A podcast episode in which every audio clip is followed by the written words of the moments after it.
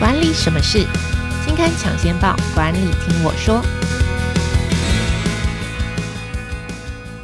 Hello，听众朋友，大家好，我是经理人月刊的文稿主编邵贝萱，我是贝萱，欢迎收听经理人 Podcast 管理什么事单元。这个单元每个月会跟听众朋友导读当期杂志的封面故事，或是特别企划，也会邀请编辑团队分享专题制作背后的故事。今天要跟大家谈的主题是打造学习型团队，呃，是经理人月刊十二月号的特别企划。我们邀请的是经理人月刊的资深采访编辑卢婷熙。我们先请婷熙来跟听众朋友打声招呼。Hello，听众朋友，大家好，我是经理人月刊的采访编辑卢婷熙，很开心可以跟大家来分享一下。这次的主题打造学习型团队。好，讲到打造学习型团队，我想要先来问一下，你是一个你自己觉得你是一个热爱学习的人吗？或者是说，你觉得你人生最主动学习、最喜欢学习的东西是什么？可以跟先跟我们分享一下吗？我觉得，其实，在从小到大，只要遇到我蛮喜欢的事情的时候，我都会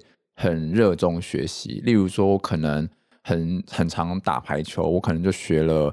大概十几年左右，所以哦、呃，其实遇到喜欢的事就会认真的学习，这样。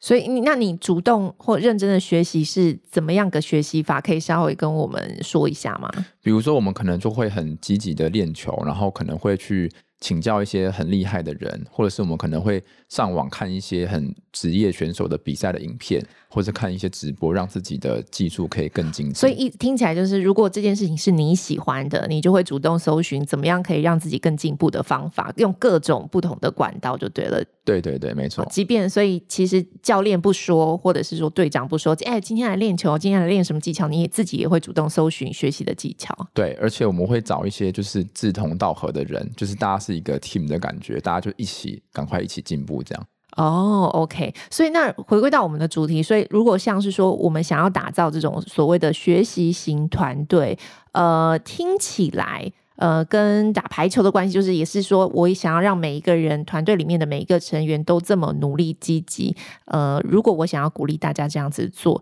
有也是有什么样子特别的方法，总不可能就是说，哇，我每个人都很热爱工作吧？所以我想要知道，就如果我想要打造一个学习型的团队，我应该怎么样让每个人都可以像拥有这种打排球的精神？对，其实因为我们一般来讲到学习型团队，很多人都会觉得说，哎，那是不是我的公司有办一些讲座啊，有请一些业师来，或者是我们有一些教育训练，我们就是学习型的团队。其实这些这些行为呢，都是学习型团队、学习型组织应该要做的事情。但是，其实学习型团队最重要的事情，就是里面的每一个人，他都要有很自主学习的态度。然后呢，大家遇到问题的时候，都会一起讨论，一起去吸收错误，然后呃，整个组织一起在进步的情况下面，面对大环境的动荡，大家就会比较能够灵活应对，所以呃，可以快速成长这样子。那其实很重要的关键就是每一个人都要有抱持往前进的这个态度。如果大家只是说就是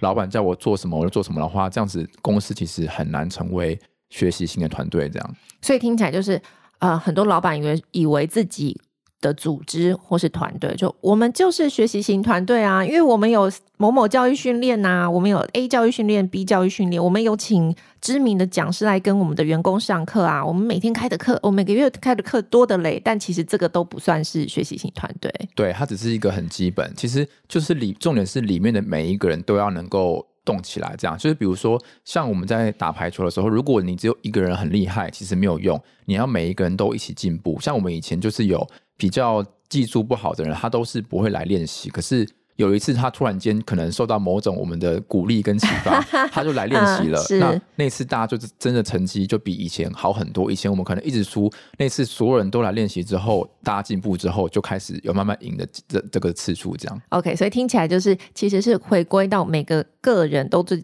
都对这件事情，或是对于呃你想要学的东西有热忱，OK，然后你每个人都愿意一起进步，这个才比较像是学习型团队所要跟大家讲的事情。对对对，这是他背后的精神，这样子。OK，好，那接下来我就要问，那好，这个学习型团队这样子的这个定义或是概念，这个源自于何处？就是不然我怎么会就是我们会突然想要介绍打造学习型团队这件事情呢？其实他这个是我们有一位管理大师彼得圣吉，他其实在三十年前就已经写好了这一系列的书，就是第五项修炼这本书里面就是告诉大家很多有关于学习型组织的定义，然后以及一些做法，它里面就有五个很重要的一个修炼，然后让大家可以成为。学习型的组织这样子，OK，所以我们等一下今天会跟大家介绍，就是彼得圣吉在第五项修炼里面告诉大家，学习型团队到底是什么，该如何做。那首先第二个，在接下来我想问，刚刚有听到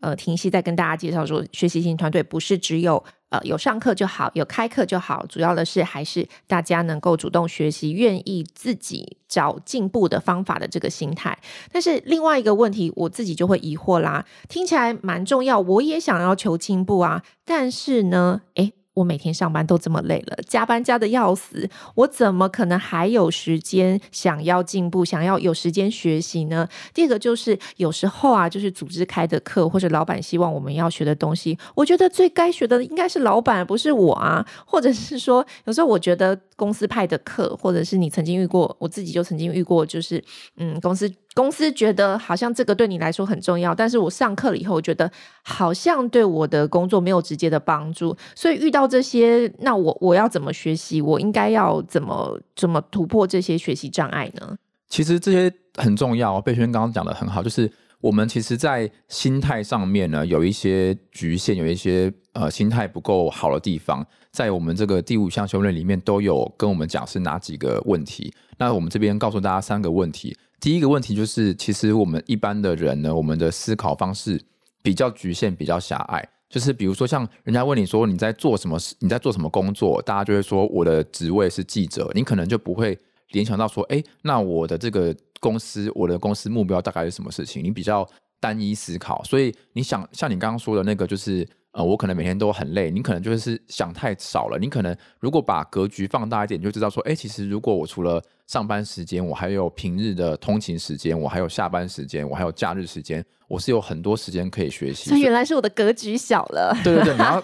想事情的时候要想的比较远一点，这样子，这是第一个。然后第二个是，就是大家不想学习，有一个很重要原因是我们很容易在思考的时候。把问题怪到别人身上，就是可能大家这次的这一季的业绩不好，那可能行销部就会说，哎、这个是你们那个制造部门品质比较不好，所以你可能就是问到遇到问题就是怪东怪西。那你当你有这样的心态的时候，你就。不会想要让自己进步，不会想要让自己学习去改善。所以像我刚刚讲的，就是有时候有你一讲到学习，或是组织里面的学习，很长的时候，就是老板觉得你该学，员工觉得嗯，该学的人才是老板吧。所以其实这个就是这种呃怪罪别人的这个心态，呃，不是只有在员工身上会出现，老板身上也会出现。如果组织里面的团队都互相出现这个心态，其实是有就是是会阻碍整个团队一起进步的。对对对，所以我们就是要。告诉自己说，我不要有这种比较不好的心态，先摒除掉这个心态的情况下，你就有机会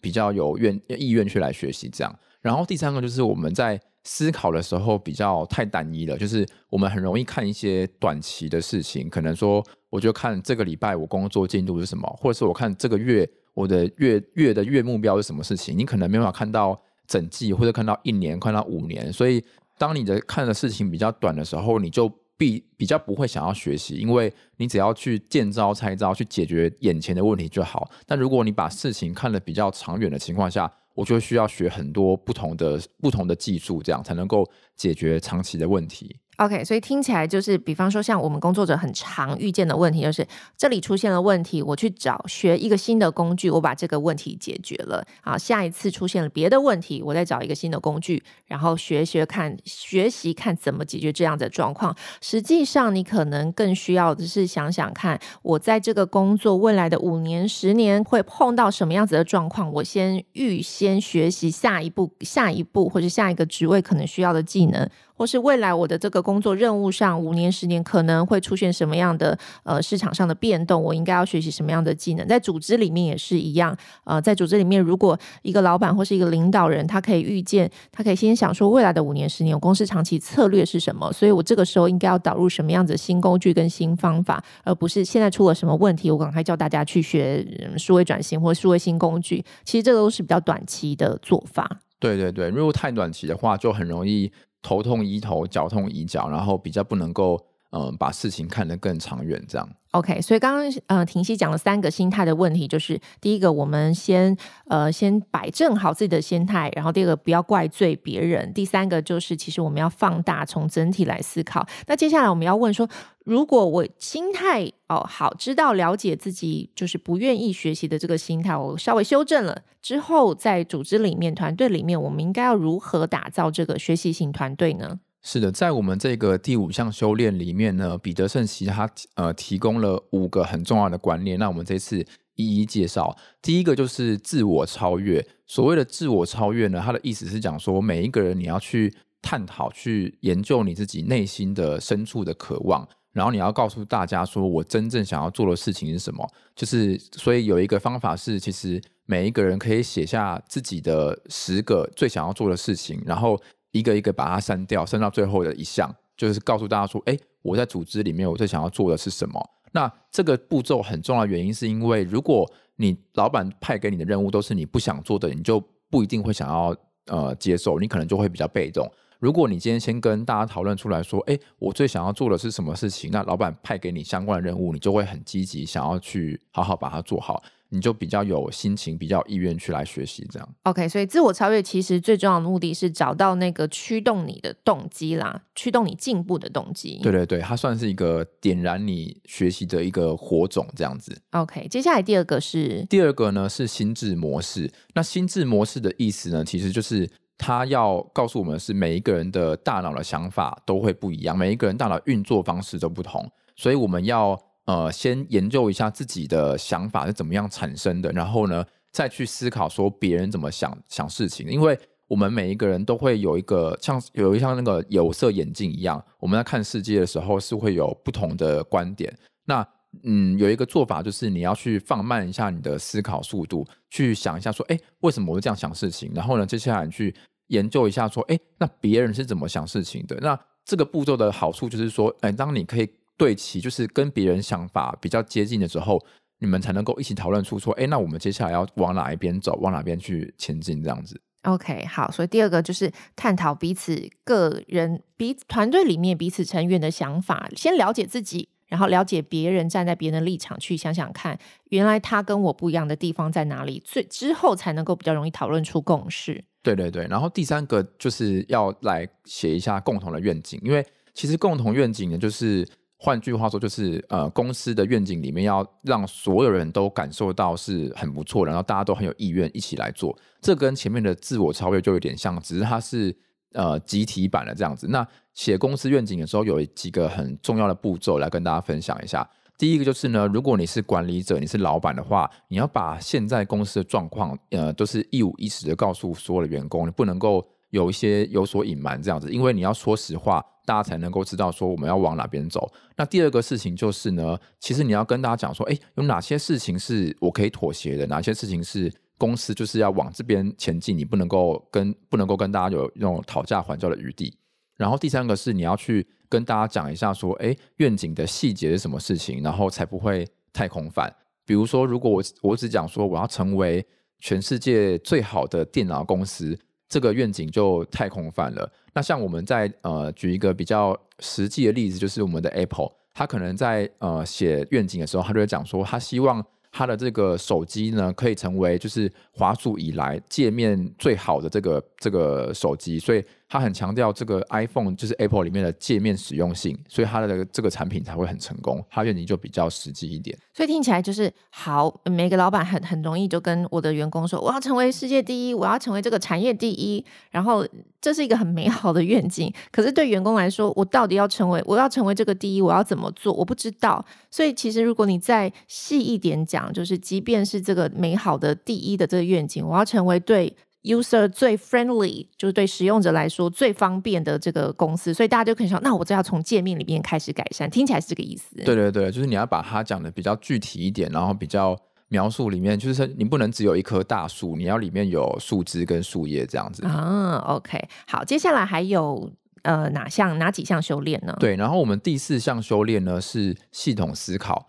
系统思考的意思呢，就是。你在遇到问题，我们跟我们前面讲的那个缺乏整体思考很像，就是你不能够只看单一的世界，你要能够把格局放大一点，然后呃才能够全面的来对症下药。那我们在修炼系统思考有几个比较重要的观念。第一个是你要知道的事情是，每一件事都没有正确的答案，没有这种唯一的解法。就是例如说，你的公司可能现在表现的不是很好，它并不是只有一两招就能够解决，它可能有三招、有五招。那你用每一招的时候都会有不同的效果，所以这个你在想事情的时候，你就会比较全面一点。然后第二个是，就是所有的团队都要一起加入讨论，因为刚刚前面有提到，每一个人的心智模式是不一样的，所以每一个人一起讨论的时候，就会有不同的角度来观察事件，大家的那个想法就会比较灵活、比较多元。然后第三个是，就是你不能够只看到单一事件的因果关系，例如说，可能这一季大家的这个呃产品卖得不好。你可能就是，如果一般人就想说，哎，那是因为对手他现在降价了，所以呢，我的产品卖不过别人。可是其实你要用比较全面的事情来想，可能是因为这一季可能消费者他的想法不一样，有一个新的流行趋势出现，你没有看到，所以你在呃想事情的时候，不能够只单点思考，而是你要想的比较完整一点。这个就是系统思考可以帮助我们成长的一个地方。这样。OK，好，最后一项修炼是什么？最后一项是团队学习，这个这个比较。抽象，但是它的意思就是说，你要去凝聚每一个人，大家都可以相信说，我在这个团队里面是很重要的，然后大家都知道说，我在团队里面可以一起学习成长。那其实这个跟我们之前在呃练球的时候，就是有一个呃异曲同工之妙，就是比如说我们一开始在呃讨论目标的时候，大家就有些人说，哎，那我练习一个礼拜练一次就好，有些人就说，那我要练练五次，练三次。大家想法还不一样，所以其实团队学习里面一开始的状况就是大家的会有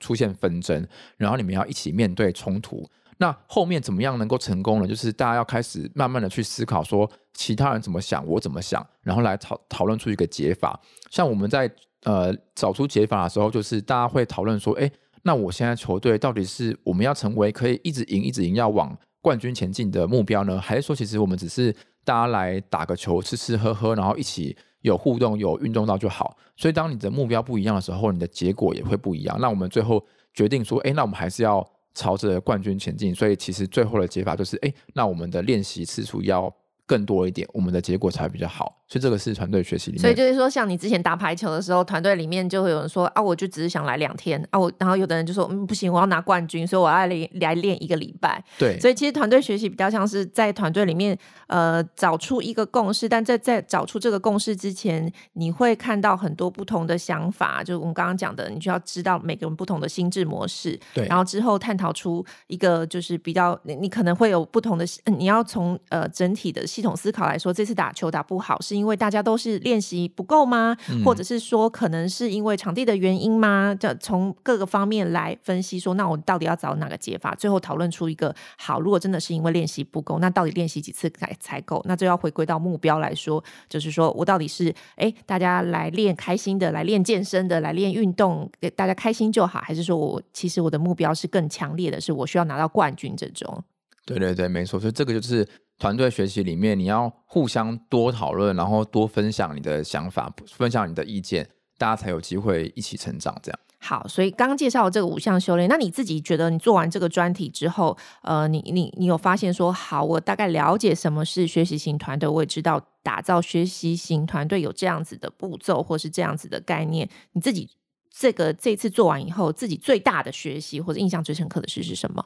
其实我觉得学习这件事情是很严谨的，而且很严肃，它是很有步骤，而且很有系统的。其实从上到下，从领导者到里面的每一个人，他都必须要很在意、很重视这件事情。尤其是领导者，像我们这次采访了中鼎集团，它是台湾最大的统包工程商。那他们里面有七千七千多个员工，本来都是用那种师徒制，就是。呃，老一辈的教新的员工怎么样做事情，可是他们在这一两年成立了新的学习平台，就是中鼎大学。那他们里面就会有很多线上的课程啊，然后里面的呃老一辈的干部要去开课，让大家不同的不同的机会来学习，是一个呃平台管道。所以在做这件事情的时候，就会要劳师动众。你可能从呃董事长开始就要讲说，哎，那我要开哪一些课，然后我有哪一些部门，所以。那里面的员工就会想说，哎，那我要怎么样来拍影片？我要怎么样来教大家我的这个想法？所以其实学习这件事情是需要